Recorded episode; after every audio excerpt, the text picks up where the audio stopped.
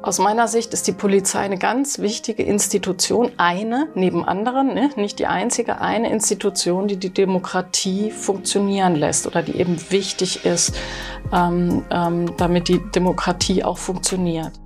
Spielfeld Gesellschaft, der Podcast.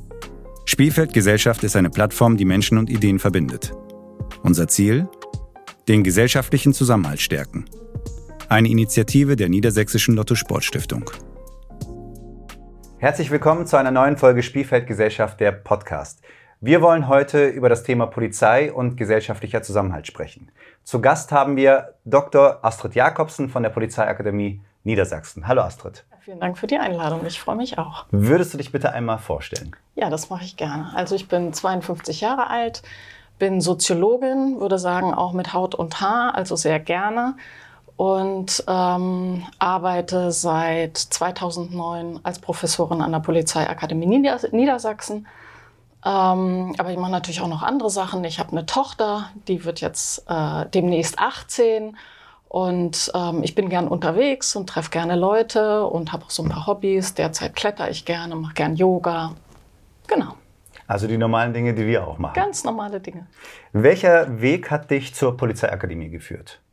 Ja, also ich habe Soziologie studiert, natürlich nicht mit der Idee, mal an der Polizeiakademie zu arbeiten, sondern da hatte ich noch gar nicht so eine richtige Idee, was ich wirklich damit machen wollte oder verschiedene Ideen, ne, wie das so ist. Und dann habe ich den Schwerpunkt meines Studiums gar nicht so sehr auf einen bestimmten Inhalt oder einen bestimmten Bereich gelegt, sondern eher auf eine Methode, eine bestimmte Art zu forschen. Das nennt sich Ethnographie. Und äh, Ethnographie, um das ganz kurz zu erklären, versucht Erkenntnisse zu gewinnen, also wissenschaftliche Erkenntnisse zu gewinnen, indem man die Leute dabei beobachtet, was sie tun. Mhm. Also das läuft über teilnehmende Beobachtung und darauf habe ich mich spezialisiert und dann quasi erst später zur Polizei als mein Forschungsgegenstand äh, gefunden. Also ich habe ganz normal mein Diplom gemacht ähm, und dann habe ich eine Doktorarbeit über die Polizei geschrieben. Das war tatsächlich äh, der Punkt, als ich dann Polizeiforscherin wurde.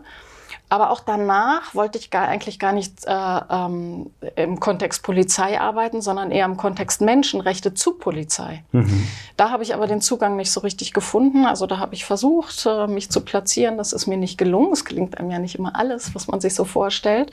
Und so bin ich dann doch, ähm, ähm, als ich 2007 die Polizeiakademie in Niedersachsen neu gegründet hat, mit einem neuen Konzept, ähm, habe ich mich da beworben und äh, bin da dann genommen worden. Also ich glaube, einmal äh, deswegen, weil es gar nicht so viele Soziologen und Soziologinnen gibt, die sich mit Polizei beschäftigen. Inzwischen gibt es übrigens mehr, da hat sich äh, ein bisschen was verändert.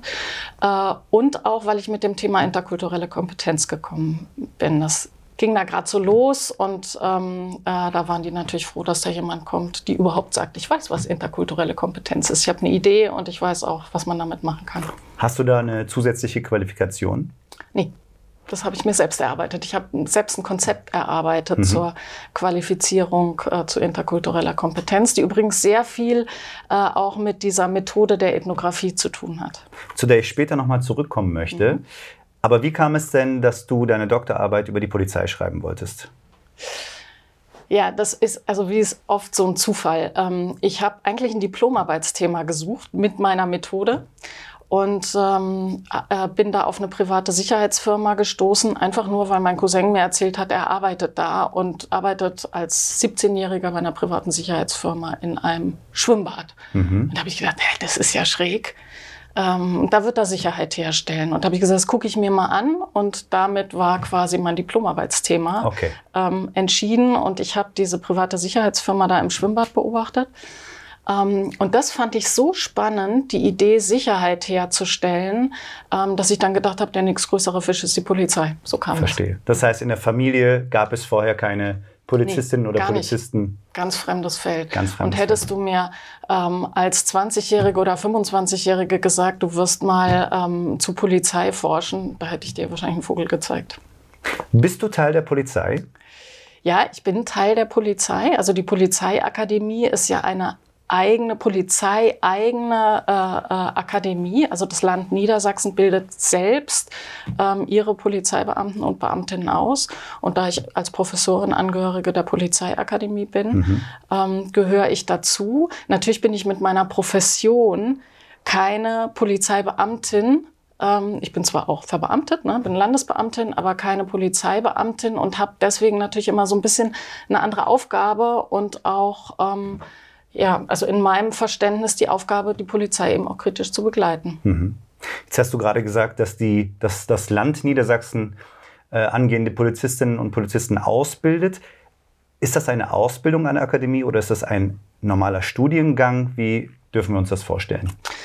Ja, es ist formal ein Studiengang, da hast du völlig recht, aber es ist natürlich gleichermaßen die Ausbildung zum Polizisten, zur Polizistin. Ähm, ähm, es ist ein akkreditierter, also akzeptierter Bachelorstudiengang. Ähm, äh, ich muss Abitur haben oder Fachabitur, äh, um überhaupt zur Polizei zu kommen. Das ist nicht in allen Bundesländern gleich. Es gibt ja auch noch den sogenannten mittleren Dienst. Dann ist es wirklich ein, eine reine Ausbildung. Äh, ähm, aber in Niedersachsen ist es so, wer zur Polizei will, muss an die Polizeiakademie zum Studium. Mhm. Also insofern, ne, als Bachelorstudiengang ist es wie ein normaler Studiengang, aber es hat schon auch ein paar Besonderheiten. Also ähm, äh, die Studierenden werden nach einer gewissen Zeit verbeamtet auf Zeit. Mhm.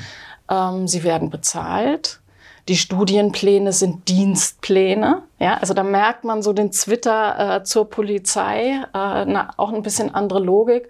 Ähm, wenn die Leute nicht kommen, dann gibt's disziplinarrechtliche Maßnahmen möglicherweise. Die müssen sich auch auf eine bestimmte Art und Weise schon wie ich sag mal, fertige Polizeibeamte und Beamtinnen auch entsprechend in der Öffentlichkeit verhalten und so weiter und so fort. Also es gibt ein paar Besonderheiten tatsächlich in dem Studium. Und die Studierenden selbst ist, ähm, ist ja auch sehr unterschiedlich. Ähm, manche verstehen das schon sehr stark als Studium und andere sagen zum Beispiel, ich gehe in die Schule, weil deren Ziel ist es ja, Polizist oder Polizistin zu sein. Also ein sehr praxisorientiertes Studium. Mhm. Und zum Beispiel das Praktikum hat eine besondere Bedeutung für die, ähm, also für viele. Viele gehen nicht zur Polizei, weil sie sagen, ich möchte gern studieren, sondern sie gehen zur Polizei, weil sie zur Polizei wollen mhm, und verstehe. gehen eben diesen Weg des Studiums. Ja. Insofern hat das verschiedene Facetten. Kannst du noch mal wiederholen, seit wie vielen Jahren du die Lehrtätigkeit an der Akademie ausübst? Seit 2009. Ja. Und konntest du in der Zeit beobachten, ob die Polizei diverser geworden ist? Ja, also in Niedersachsen ist es auf jeden Fall so. Der Anteil der Frauen hat sich erhöht und ähm, ähm, ich glaube, da hat auch wirklich die Polizeiakademie seit 2007 einen starken Beitrag geleistet, dass, die, dass der Anteil der Frauen äh, in der Polizei Niedersachsen insgesamt sich erhöht ähm, und äh, ähm, auch Polizeikommisarsanwärter und Anwärterinnen, so nennt man ja. diese, äh, die Studierenden äh, äh, formal, ähm, mit Migrationshintergrund sich auch erhöht hat. Das habe ich äh, äh, tatsächlich ähm, beobachtet und das sagen die Zahlen auch. Ne? Das hat sich statistisch erhöht. Gibt ja. es da Zahlen? Also ich habe gelesen, 13, 14 Prozent pro Studiengang Menschen mit Migrationshintergrund. Kannst du das bestätigen? Das kann ich bestätigen. Okay. Genau. Und ja. bei Frauen, also ich kenne jetzt nicht ganz genau den, äh, äh, das Datum, ähm, ist es aber knapp 50 Prozent. Ja. Da wir einen zeitlichen Rahmen haben, können wir heute nicht über den gesamten Studiengang und die einzelnen Module sprechen. Aber da unser Thema gesellschaftlicher Zusammenhalt ist und welche Rolle die Polizei für diesen Zusammenhalt einnehmen kann, gibt es natürlich Fragen, die uns dann doch interessieren bezüglich des Studiengangs. Ähm, da das Thema Rassismus und Diskriminierung im Kontext der Polizei in den letzten Jahren immer wieder diskutiert wurde, auch ähm, in der Öffentlichkeit, würde ich gerne wissen, ob ähm, diese Themen Teil der Ausbildung sind. Also ob es präventiv Inhalte gibt im Studiengang, die genau diese Dinge aufgreifen und versuchen, die ähm, angehenden Polizistinnen und Polizisten darauf vorzubereiten. Ja, also die gibt es.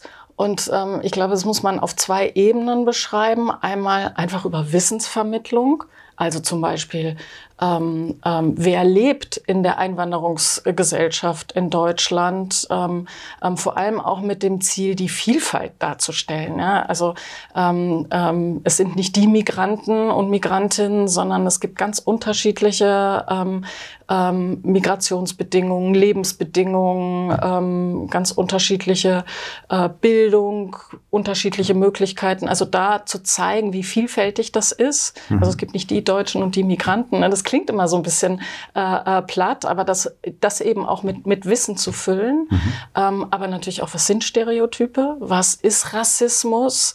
Ähm, ähm, zum Beispiel ist eines der weit verbreitetsten ähm, ähm, Missverständnisse, dass Rassismus immer ein überzeugtes, ähm, festes ideologisches System ist. Äh, ähm, äh, und dass es eben Alltagsrassismus gibt, dass wir alle betroffen sind und so weiter. Ne? Also ähm, sowas vermitteln wir auch, also auf einer Wissensebene. Aber dann gibt es noch die Ebene der sozialen Kompetenzen, ähm, wo es einfach darum geht, ähm, die Beobachtung zu stärken, die, die Wahrnehmung, ähm, also eine differenzierte Wahrnehmung zu trainieren, Kommunikations- und Konfliktkompetenzen zu trainieren und natürlich auch ganz wichtig, kommen wir bestimmt nachher auch nochmal drauf, die Reflexionsfähigkeit. Mhm. Also was mache ich eigentlich in meinem Beruf und welche Wirkung hat das? Mhm. Ja? Also auf dieser Ebene der sozialen Kompetenz, da gehört dann interkulturelle Kompetenz natürlich auch zu, ähm, äh, werden die Studierenden auch ausgebildet. Ich frage bewusst jetzt ganz platt, sind das so Wochenendseminare, die dann ab und zu ähm, verstreut im Jahr stattfinden oder räumt ihr diesen Themen auch viel Zeit ein?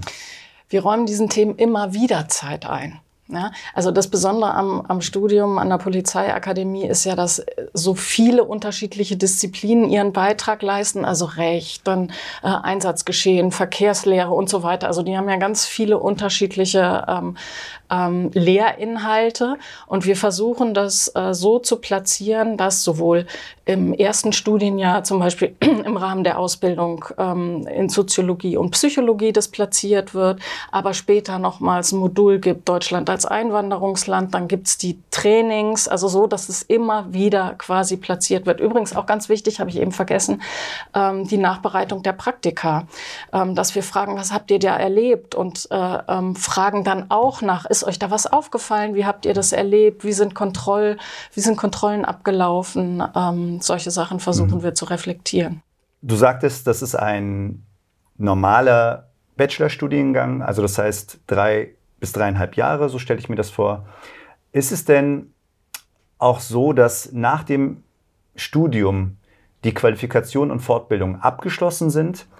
Oder bringt es der Polizeiberuf äh, mit sich, dass ich im Laufe meiner Tätigkeit mich auch immer wieder weiter qualifizieren muss oder qualifizieren kann? Gibt es dort Möglichkeiten bei der Polizei, auf aktuelle Anforderungen immer wieder zu reagieren mit Fortbildungen?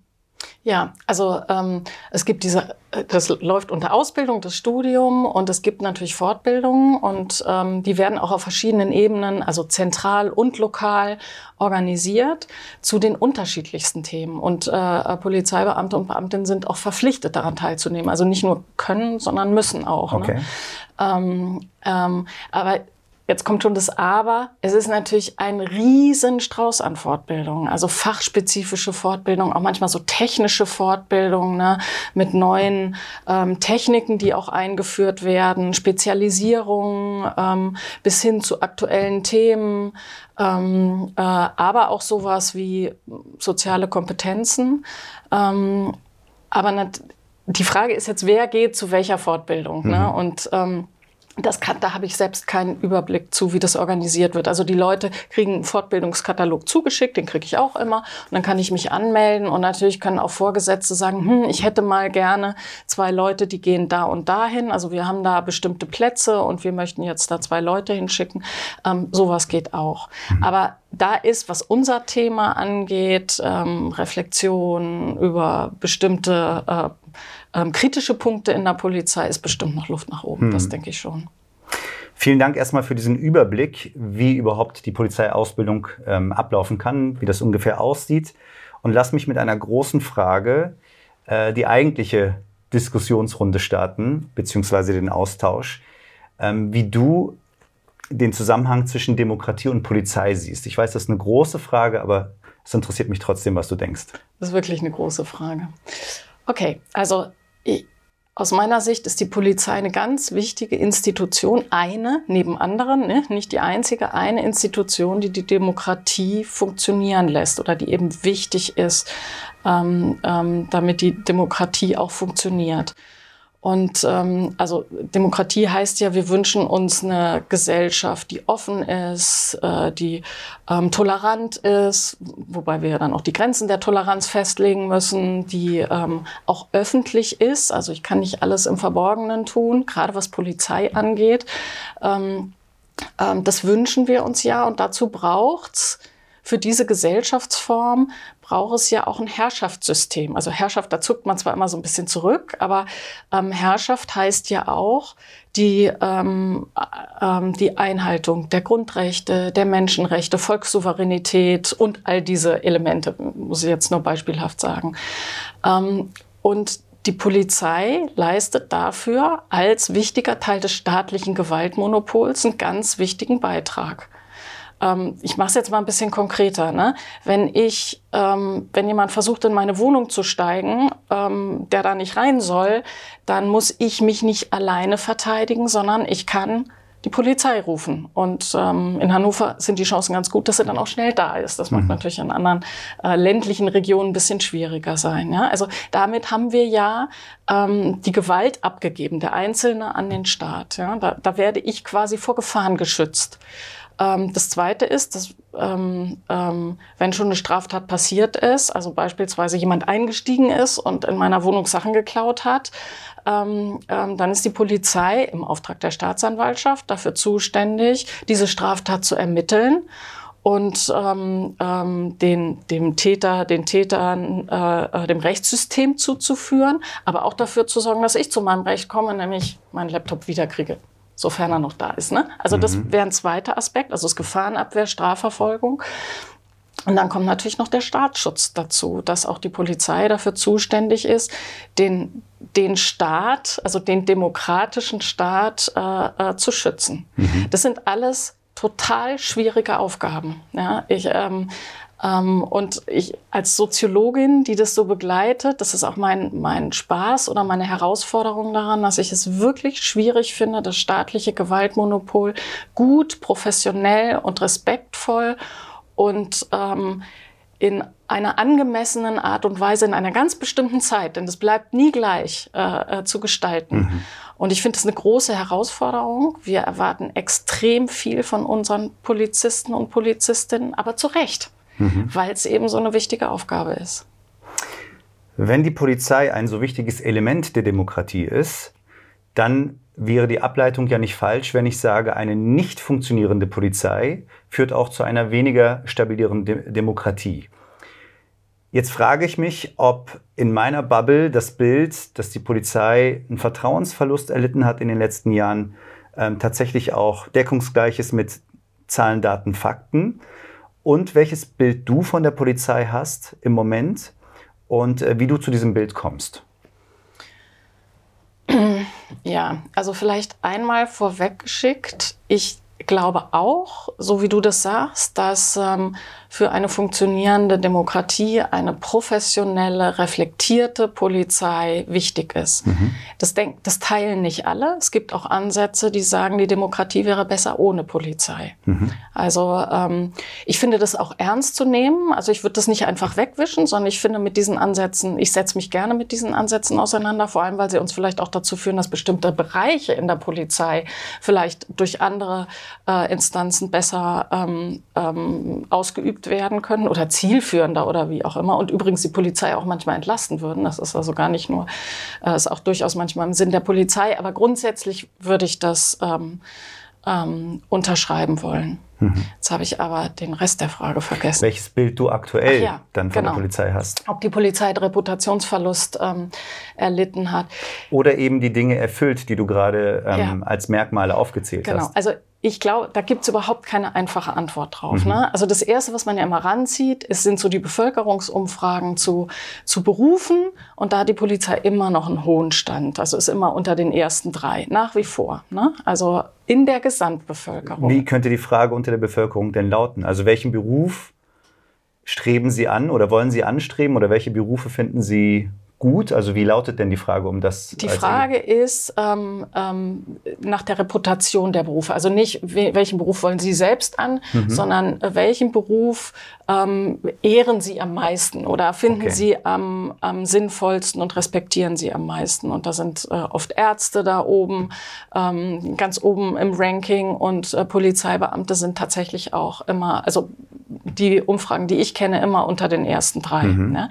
Und ich meine, das muss man schon mal feststellen. Ich glaube, es gibt insgesamt, ganz insgesamt gesehen, immer noch ein ein großes abstraktes Vertrauen in die Polizei. Das heißt aber nicht, dass es bestimmte Gruppierungen gibt oder ähm, bestimmte Bevölkerungsteile, die ein massives Misstrauen äh, mhm. gegenüber der Polizei haben. Das kann sein, weil sie selbst negative Erfahrungen gemacht haben, auch wiederkehrend. Ja? Ähm, es kann natürlich aber sein, dass sie von negativen Erfahrungen ähm, ähm, geprägt sind oder dass es politisch geprägt ist, weil man staatliche Autoritäten äh, ablehnt. Das kann ganz unterschiedliche Gründe haben. Ne? Und ich glaube aber, dass auch die Polizei das ernst nehmen muss. Mhm. Also nicht nur immer sagen kann, wir genießen ein großes Vertrauen, ähm, sondern auch ernst nehmen muss, dass es bestimmte Bereiche, ich würde mal, ich würde gar nicht in Gruppen, den Be Gruppenbegriff äh, nutzen wollen, sondern bestimmte Bereiche in der Bevölkerung gibt, wo dieses Vertrauen, ähm, ich würde nicht sagen, vielleicht, also gelassen hat, aber nicht nur, vielleicht noch nie da war. Ja? Mhm. Und das würde ich schon ernst nehmen. Nochmal nachgefragt, gab es in den letzten Jahren aus deiner Sicht eine Veränderung oder ist es ein Thema, was schon immer aktuell war, aber in den Medien oder in unserer Wahrnehmung dann immer wieder sozusagen aktiviert wird und dann auch irgendwann wieder verblasst und wieder aktiviert wird. Ist es eher letzteres oder gab es tatsächlich eine Veränderung? Vielleicht gibt es eine Veränderung und äh, die Kritik nimmt zu, aber ich glaube nicht, dass das das, ähm, das Zentrale ist, sondern das Zentrale ist, und das begrüße ich wirklich ganz außerordentlich, dass es öffentlich diskutiert wird. Mhm. Und vorher wurde das in den Gruppen diskutiert. Also vorher haben mich NGOs eingeladen, ähm, äh, die ich sage jetzt mal Betroffenheits, also Diskurse unter Betroffenen geführt haben, die über äh, ihre Kritik an der Polizei sprechen wollten. Und dann habe ich mit denen diskutiert. Mhm. Jetzt wird es öffentlich diskutiert. Ja, und ähm, also all und dadurch die Probleme, in unsere Wahrnehmung genau, gerückt. Und dadurch in unsere Wahrnehmung gerückt. Ähm, ähm, es mag trotzdem sein, dass es eine Zunahme gibt, das, aber das kann ich nicht festmachen. Ja. Das will ich aber auch nicht ausschließen. Sagen wir es mal so, da bin ich ein bisschen vorsichtig. Ja. Aber das Gute ist, wir diskutieren es jetzt öffentlich. Und ähm, das wird in der Polizei eben auch sehr unterschiedlich gesehen. Mhm. Manche begrüßen das durchaus und ja. manche lehnen das eben komplett ab. Ich möchte zurückkommen äh, zum Einstieg. Du hast, als du dich vorgestellt hast, darüber gesprochen, dass ähm, äh, deine Doktorarbeit, äh, ich nehme jetzt mal das einfachere Wort, auch basierend auf Beobachtungen mhm. dann sich entwickelt hat. Ähm, diese Beobachtungen hast du ja auch in den letzten anderthalb Jahren durchgeführt, das weiß ich. Ich weiß, dass äh, wir über die Ergebnisse heute noch nicht sprechen können, weil sie nicht evaluiert wurden. Aber ich würde mich freuen, wenn du zu den letzten anderthalb Jahren einmal erklärst, was du da gemacht hast, was das Ziel ist, wer vielleicht diese Beobachtung in Auftrag gegeben hat.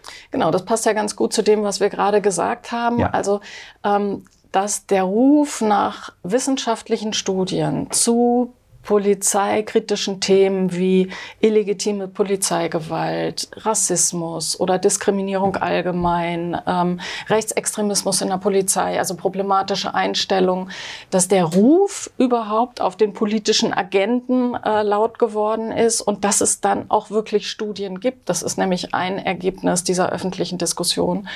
Und, äh, dass, es, dass es nicht so viele Studien gibt, richtig? Also darf, darf ich da nochmal nachhaken? Es gibt nicht so viele wissenschaftliche Studien zu diesem Thema Polizei. Es gab sie nicht und jetzt laufen. Genau, eine ganze das wollte ich nochmal okay, unterstreichen. Genau. Entschuldigung. Also vielleicht habe ich das äh, falsch formuliert. Ja. Genau, also völlig richtig, als die Diskussion, also Black Lives Matter, die großen Demos, da mussten wir immer sagen, ja, wie sollen wir das äh, beschreiben? Weil wir, das sind alles Einzelmeinungen oder äh, ähm, nicht nur Einzelmeinungen, sondern auch Erfahrungen ähm, aus unterschiedlichen Perspektiven. Wir brauchen dazu wissenschaftliche Erkenntnisse. Ja. Und da gibt und dann haben eine ganze Reihe an Studien begonnen und äh, das ist ja immer manchmal für Menschen, die nicht wissenschaftlich arbeiten, schwer zu verstehen. Das dauert eben seine Zeit, ja, mhm. weil es, äh, ich sag mal, gründlich ist und nach einer bestimmten Regeln verläuft. Und deswegen kann ich hier auch noch nicht über Ergebnisse berichten, weil wir eben mittendrin sind und ja. wir müssen die Studie erstmal äh, fertig fertigstellen. Genau, und so eine Studie mache ich auch. Also ich wurde von der Lehre freigestellt an der Polizeiakademie Niedersachsen und äh, mache mit zwei Kollegen, Kolleginnen zusammen, ähm, also wir sind zu dritt, eine Studie zu Diskriminierung durch die Polizei. Und gemeint ist damit Diskriminierung im Umgang mit Bürger und Bürgerinnen nicht äh, untereinander. Ja. Das muss man nochmal abgrenzen. Das wäre ein eigenes Thema. Auch ein spannendes Thema übrigens, ja. aber das war jetzt nicht das, was wir uns vorgenommen und haben. Und wir reden immer über die Nieders niedersächsische wir Polizei. immer Richtig. über die niedersächsische Polizei, ja. ähm, äh, genau. Und ähm, unser Ziel ist dabei, ähm, zweierlei. Also wir möchten eben einen wissenschaftlich fundierten Beitrag zu dieser wichtigen, wichtigen Debatte leisten. Und ähm, wir haben uns wie man das so wissenschaftlich macht. Wir haben uns überlegt, was wollen wir erforschen? Und dann ist immer klar, dass man auch sagt, was man nicht erforscht. Also unsere Studie ist nur ein kleiner Beitrag von vielen notwendigen Studien, um, die, um diese, äh, dieses Phänomen zu verstehen. Ja. ja. also das ist wichtig. Wir haben uns zum Beispiel festgelegt und haben gesagt, wir gucken nicht nur äh, äh nach Rassismus, sondern nach Diskriminierung allgemein, denn es gibt ja ganz andere Diskriminierungsfaktoren wie Geschlecht, Gesundheit und so weiter. Muss ich jetzt nicht mhm. aufzählen. Ähm, Alter beispielsweise auch. Ähm, da sind wir offen, denn das passt auch zu unserer Methode. Wir gucken ja immer ganz offen. Also mhm. wir scannen ja nicht nur schon vorgefertigte äh, äh, Blicke, ja. die wir uns vorher überlegt haben, sondern wir gucken wirklich offen. Dann haben wir gesagt, die Polizei ist total vielfältig. Also, und damit meinen wir gar nicht die Menschen, sondern die Tätigkeiten. Der Einsatz- und Streifendienst, den wir alle meistens so mit Polizei verbinden, der hat ja ganz bestimmte Aufgaben. Stichwort, was ich vorhin meinte mit Gefahrenabwehr, weil wenn jemand in meine Wohnung will, als wenn dann die Ermittler kommen und einen Tatort aufnehmen. Ja, das sind mhm. andere Aufgaben, das sind andere Rahmenbedingungen, dafür brauche ich andere Fertigkeiten und es sind auch andere Gefahren für Diskriminierung. Ja. ja? Und dem versuchen wir ein bisschen Vielfalt auch zu geben in ja. unserer Herangehensweise. Ja. Lass mich an dieser Stelle kurz ja. nochmal einfacher zusammenfassen.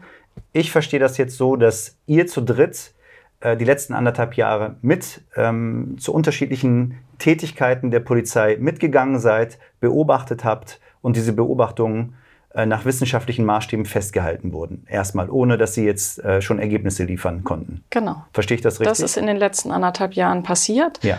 Und ähm, wir wir grenzen uns ab von anderen Studien, weil wir nicht die Einstellungen der Polizeibeamten und Beamtinnen ähm, äh, untersuchen, auch wichtig, aber machen wir eben nicht, sondern ihre Praxis. Mhm. Und wir versuchen, ihre Praxis zu verstehen. Wir versuchen also wirklich ernst zu nehmen, okay, die müssen die diese Aufgabe bewältigen. Und ne, da sind wir wieder am Anfang unserer Diskussion. Diese Aufgabe haben sie ja qua mhm. äh, staatlichem Gewaltmonopol. Was für eine spezielle Aufgabe haben sie zu bewältigen? Wie bewältigen sie das?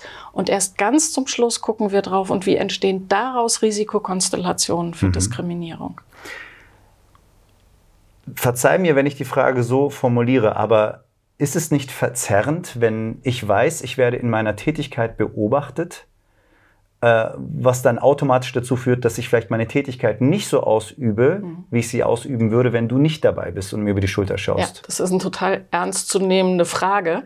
Ähm, und da setzen wir auf zwei, oder da haben wir zwei Lösungen für. Du hast es selbst gesagt, das war jetzt ein, über einen Zeitraum von mehr als einem Jahr, dass wir diese teilnehmenden Beobachtungen gemacht haben. Das heißt, wir sind nicht nur ein, zwei Tage da, auch nicht nur eine Woche, sondern an einer Stelle mehrere Wochen. Und kein Mensch kann sich dauerhaft verstellen. Okay. Ja. Und ähm, ich, ich merke das auch. Also natürlich ist es so, wenn ich kann sich jeder vorstellen. Da kommt eine Soziologin und sagt, ich forsche zur Diskriminierung. Da sagen alle, juhu, da wollte ich immer schon mal einen Beitrag zu leisten. Ja. ja das ist ja total logisch. Ähm, und ähm, ich erkläre den unser Anliegen so, wie ich es eben auch erklärt habe. Und ähm, ich glaube schon, dass viele dann auch merken, auch im Verlaufe der Ermittlung, dass wir diese Polizeipraxis wirklich ernst nehmen, ja, und nicht so tun, wo macht ihr was falsch? Das kann ich sowieso äh, nur schwer ähm, ähm, beobachten, aber oder beurteilen, aber ähm, dass wir diese Polizeipraxis wirklich ernst nehmen, weil wir erst dann daraus unsere Frage nach Diskriminierung äh, anschließen. Hm. Das ist das eine. Also es entsteht auch ein Vertrauensverhältnis ja. mit der Zeit. Und ja. äh, dieses, dieses Sehen, Ja, das habe ich eben schon gesagt, dass wir diese Arbeit ernst nehmen. Das ist das eine. Aber natürlich ist es manchmal so, dann kommen andere Kräfte extern. Es gibt eine Besprechung, da merke ich sofort, dass die irritiert sind. Die wissen dann, ich sitze da, das hat sich rumgesprochen, da ist so eine Soziologin, ne, äh, die sagt da ja nichts Falsches. Und dann merke ich, dass die was sagen sollen, sich zu, wollen, sich zurückhalten. So. Das ist aber über den Verlauf. Also wenn das einzelne Leute sind, die mal da reinkommen, ist ja. das nicht besonders wichtig. Ich merke das, ich schreibe das auf, ich registriere ja. das. Also insofern stimmt das schon. Ja. Das andere ist, dass glaube ich, bei diesem Einwand unterschätzt wird, dass die Leute tun ihre Arbeit. Die sind beschäftigt. Also wenn ich einen Tatort aufnehmen muss, dann habe ich überhaupt keine Zeit dauernd zu denken, oh, da ist eine Soziologin, ich muss mich irgendwie, nein, die, die sind echt gebunden in ihrer Arbeit ja. und die hat ganz andere Relevanzen, als dass da eine Soziologin an der Seite steht. Also wir setzen auf Zeit und Intensität ja. der Arbeit. Zweiter Einwand, den du sicherlich nicht zum ersten Mal hörst. Du bist ja Teil der Polizei. Seid ihr denn dann tatsächlich objektiv? Also der, der zentrale Punkt in unserem Projekt ist, dass wir wissenschaftlich unabhängig sind. Und ich finde, da muss man unterscheiden. Tatsächlich wird uns das oft vorgeworfen. Wir sind personell angebunden an die Polizeiakademie Niedersachsen, aber wir arbeiten wissenschaftlich unabhängig. Das heißt, wir haben unser Forschungsdesign selbst entworfen. Wir haben ähm, uns methodisch selbst festgelegt. Wir haben entschieden, an welchen Stellen in der Polizei wir forschen wollen. Und wir haben die Publikationsrechte. Und mhm. ähm, ähm, diese, äh, diese Verbundenheit mit der Polizeiakademie, die bringt uns ja auch Vorteile. Mhm. Ne? Also wir haben die Nähe zum Feld, ähm, ähm, konnten uns orientieren, konnten da anfragen, wurden von da unterstützt, um da auch reinzukommen. Ähm, aber die wissenschaftliche Unabhängigkeit, die würde ich schon äh, für uns reklamieren wollen. Mhm. Ja. Wer hat denn diese Studie in Auftrag gegeben? Ähm, der Direktor der Polizeiakademie. Und der hat selber entschieden, dass diese genau. Studie durchgeführt wird? Das ist eine, genau, das ist ja. also, ähm, vielleicht zielst du darauf, wir haben keinen Auftrag vom Innenministerium mhm. ähm, und rechenschaftspflichtig, das ist man ja, wenn man eine Studie macht, ein Geldgeber oder ein Ressourcen zur Verfügungstellerer ist für uns der Direktor der Polizeiakademie Niedersachsen. Das heißt, ähm, Herr Pistorius, niedersächsischer Innenminister, musste nicht erst grünes Licht geben für diese Studie. Nein, er musste kein grünes Licht geben für die Studie. Ähm, ähm, der war eingeweiht. Ne? Wir haben mit ihm gesprochen. Das ähm, ähm, ist also nicht gegen seinen Willen oder, aber es gibt da keine Rechenschaftspflicht, keine, äh, niemand kann uns sagen, was wir hinterher mhm. veröffentlichen wollen oder ja. nicht. Ähm, das entscheiden alleine wir. Ich frage da nochmal nach, weil das auch einer der Klassiker ist, ähm, die ich nachlesen konnte in der Vorbereitung auf unser Gespräch heute dass immer wieder dieser Vorwurf formuliert wird. Es wird genau. halt kontrolliert und wird vom Innenministerium in Auftrag gegeben. Genau.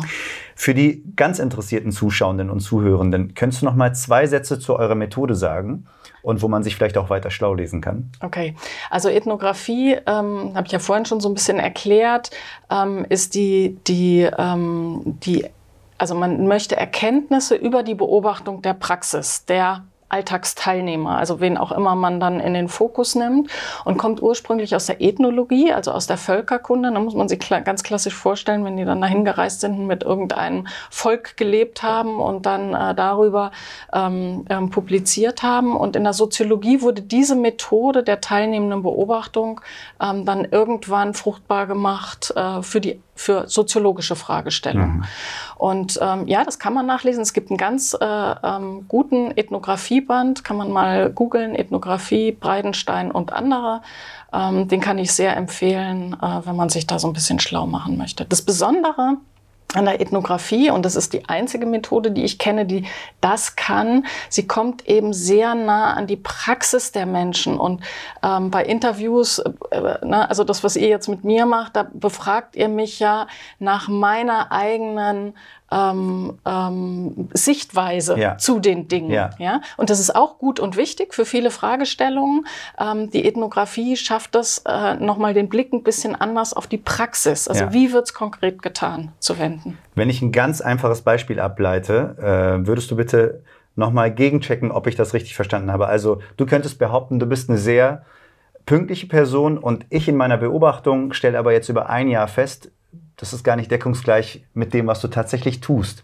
Und das wäre dann die teilnehmende Beobachtung, die vielleicht zu einem anderen Ergebnis führt als wenn ich dich befrage und du antwortest selbst. Ist das richtig? Ja, das stimmt. Das, das wäre so ein Punkt, wo Selbst- und Fremdwahrnehmung nicht übereinstimmt. Aber es geht ja noch um viel mehr. Wir tun so viel im Alltag, was wir überhaupt nicht reflektieren. Mhm. Also, äh, wenn ich dich jetzt fragen würde, sag mal, wie stehst du eigentlich morgens auf? Ja? Mhm. Also, was machst du zuallererst? Die Augen auf oder dein rechtes Bein raus, dein linkes Bein? Da würdest du mir sagen, ey, Astrid, das weiß ich gar nicht. Ja. Das tust du selbstverständlich. Ein Großteil unserer Alltagsverrichtungen tun wir routiniert. Mhm. Und äh, das kann ich dich gar nicht befragen äh, oder abfragen. Das muss ich beobachten. Und so ist es natürlich bei der Polizei auch. Also ähm, vieles, was Polizeibeamte und Beamtinnen tun, tun sie routiniert, selbstverständlich, nicht reflektiert. Ja. Und da wollen wir ran. Das ist äh, unser Jetzt Fokus. Wiederhole ich nochmal, dass wir über die Ergebnisse noch nicht sprechen können, weil sie noch nicht evaluiert wurden. Aber Ihr wolltet ja in eurer Feldforschung beobachten im Kontext Rassismus und Diskriminierung. Teilt ihr dann den Polizeibeamtinnen und Beamten mit, was ihr da beobachtet? Oder wie erforscht man das denn in der Beobachtung? Nach welchen Kriterien legt ihr euch denn fest? Oder guckt ihr ganz zum Schluss, ob es irgendwelche Muster gibt? Wie kann ich mir das als Laie vorstellen? Genau, so wie du es, äh, das letzte war richtig. Also erstmal versuchen wir ganz offen, deren Arbeitsabläufe zu, ja. zu und alles, was die interessiert, interessiert uns auch. Ja? Also ich habe den Bereich Ermittlung übernommen und ähm, ähm, mich hat interessiert, äh, wie kommt überhaupt ein Auftrag rein, wer fährt dann los, was besprechen die vorher, wie machen sie das, wie wird ein Tatort zum Beispiel aufgenommen, wie wird das dann in Berichte verpasst, wie wird das in äh, ähm, polizeiliche Datensysteme eingespeist. Also alles, wirklich alles, okay. was dir so. Und das ist der erste Schritt. Und das analysiere ich dann. Wir sagen die Logik der Arbeitsprozesse. Und erst dann mhm. lesen wir das nochmal quer und sagen, oh, an welchen ja. Stellen ähm, sind denn typische Risikokonstellation für Diskriminierung. Risikokonstellation für Diskriminierung heißt es, wo liegt es denn jetzt nahe zu diskriminieren? Also Menschen unterschiedlich mit polizeilichen Maßnahmen zum ja. Beispiel zu belegen oder an welchen Stellen wird es nicht verhindert? Mhm. Ne? Sowas würden wir dann beschreiben. Und deswegen kann ich dazu noch nichts sagen, ja. weil an der Stelle sind wir noch ja. nicht. Ich bin sehr gespannt auf die Ergebnisse. Vielleicht führen wir irgendwann nochmal ein Gespräch äh, und beziehen uns dann nur auf die Ergebnisse. Mhm. Kommen wir nochmal zu den Rassismus- und Diskriminierungsvorwürfen, die in den letzten Monaten und Jahren auch natürlich vielleicht lauter geworden sind oder, wie du beschrieben hast, erstmal in unser Bewusstsein gerückt wurden, weil sie jetzt öffentlich diskutiert werden. Wir haben auch ähm, relativ zu Beginn gesagt, dass die Polizei diverser wird.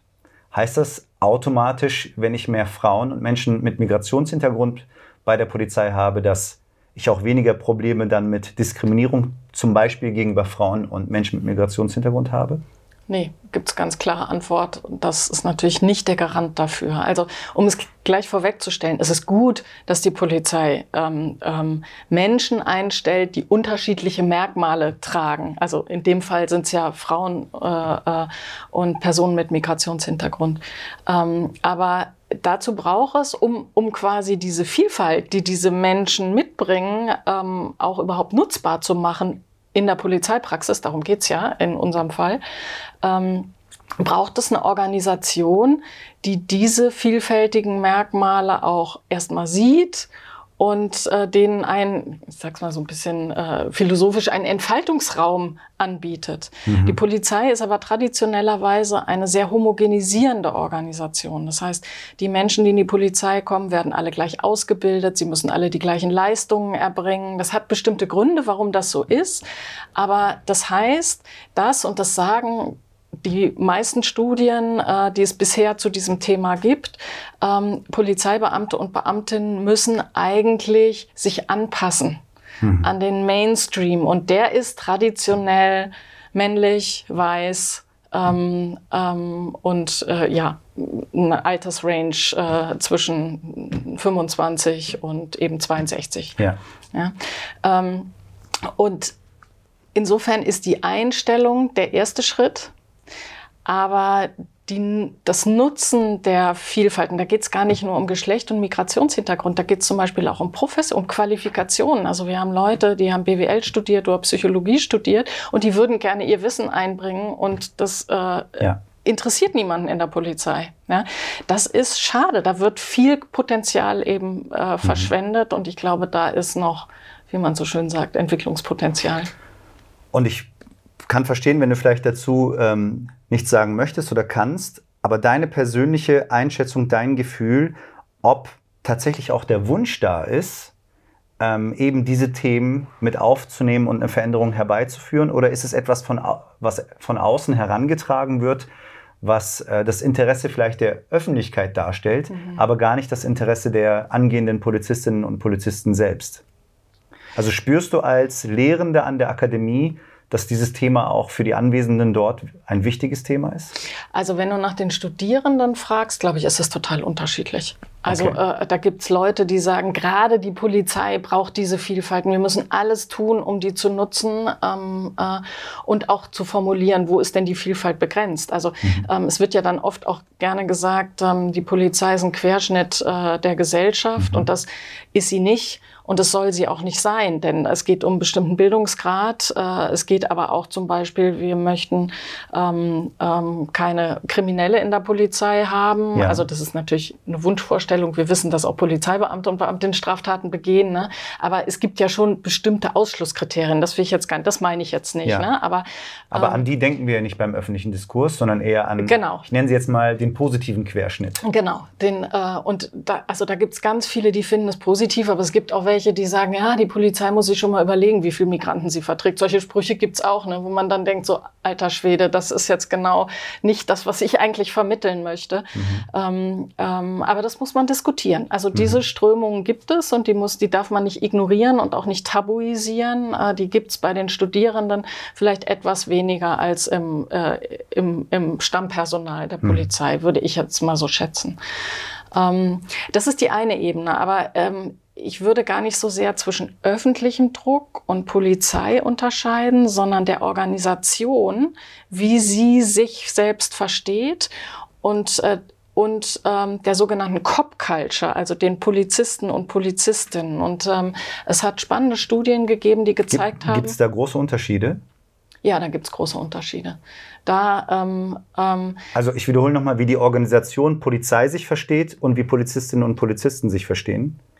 Ja, das ist die, äh, das gibt es aber in jeder Organisation. Ja, ja, ne? Also es gibt eine Organisationsebene, die zum Beispiel ähm, bestimmte Ziele formuliert und Leitbilder und dann gibt es die Praxis, die ja, das umsetzen klar. muss. Und die macht das natürlich immer ein bisschen anders, muss sie auch ja, ähm, ähm, weil es, weil sie in der Situation handeln muss und entscheiden muss und schnell entscheiden müssen, ne? die, die und da gibt's die und das nennen wir die sogenannte Cop Culture. Das ist ein Konzept von Raphael Beer, ähm, ähm, dies, das zu unterscheiden. Ne? Das darf man jetzt aber nicht verstehen, dass es das eine gibt und das andere gibt, mhm. die nichts miteinander zu tun haben, sondern die verschränken sich, auch unterstützen sich. Manchmal gibt's Widersprüche so.